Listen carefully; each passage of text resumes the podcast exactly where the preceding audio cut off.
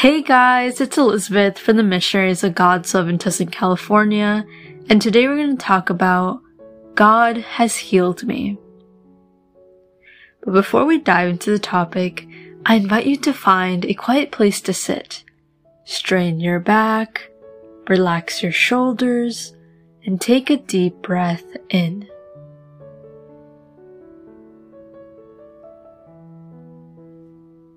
Invite the Holy Spirit to come to you. Holy Spirit, please come to me, even if I don't deserve you, but I need you. Please fill me with your presence and heal any part where I need healing. Whether it be my mind, my soul, my heart, my body, any kind of emotion that I'm feeling, any kind of problem that I'm going through, please heal me. And I thank you so much if you already have healed me.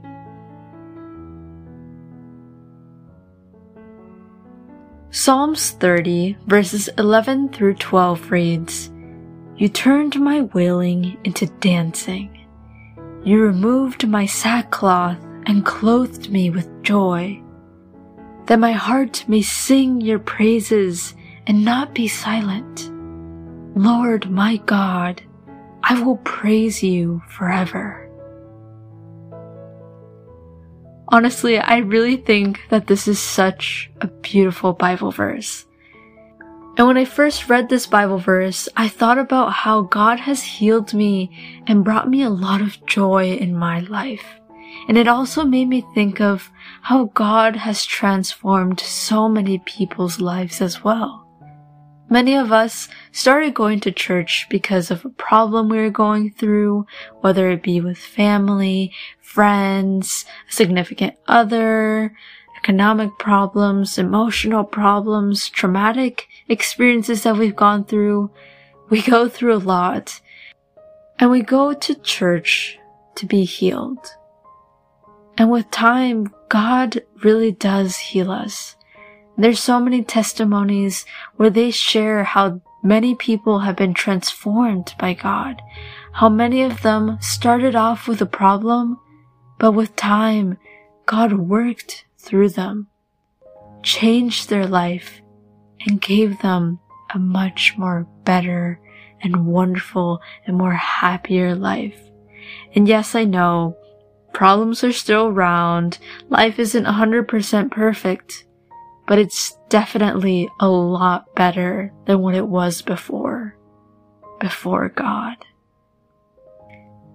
And now that God has transformed our lives, we sometimes ask ourselves, how can I show God my appreciation?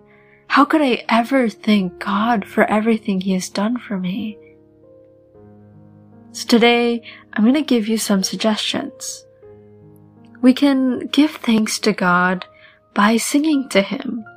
As this Bible verse says, whenever we're at church, whenever we're driving to work, whenever we're cooking, or whenever we can in our day, sing to God and show Him how much love and thanksgiving you have. Or you can also show thanksgiving through prayer. All of us should be praying every day to God for at least 15 minutes if you're just starting, but I highly recommend that you do 30 minutes or more. And prayer is a perfect way of demonstrating your gratitude towards God because you're showing God that you want to be there with Him. That yes, you're extremely grateful for everything that He's done and grateful that He has changed your life. But you're also showing Him that you're still going to remain. You're not just going to be like, thank you, God, and go run off back to life and forget about God. No.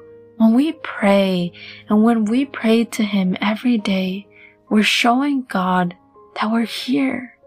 That we want God to continue being in our lives through the bad times and the good times. Not just the bad.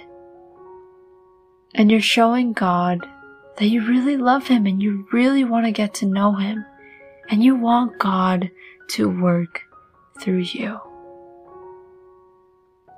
Another way you can demonstrate your love and appreciation towards God is by serving Him.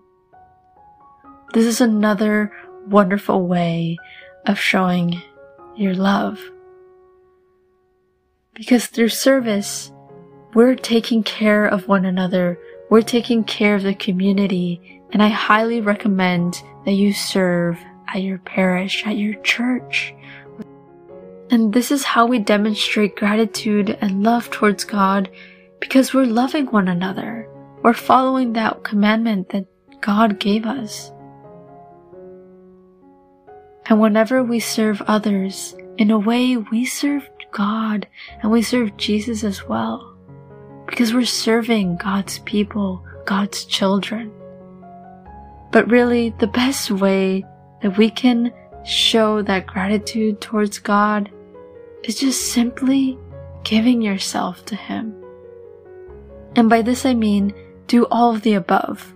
Sing to God, pray to God, serve one another, serve each other in your community, in your church. Do all of these and just give yourself to God.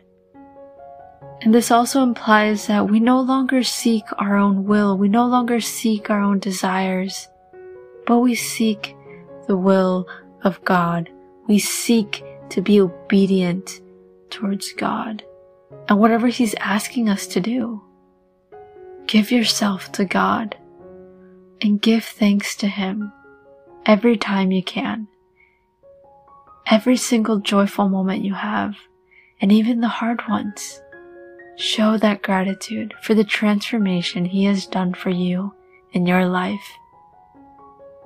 Show Him how meaningful it was for you. Not just for a day, not just for a week, but every day of your life. Show that gratitude through the multiple suggested ways that I've given and any other way that you can think of as well. I invite you to continue meditating on this Bible verse and tell God, Speak to me, O Lord, for your servant is listening.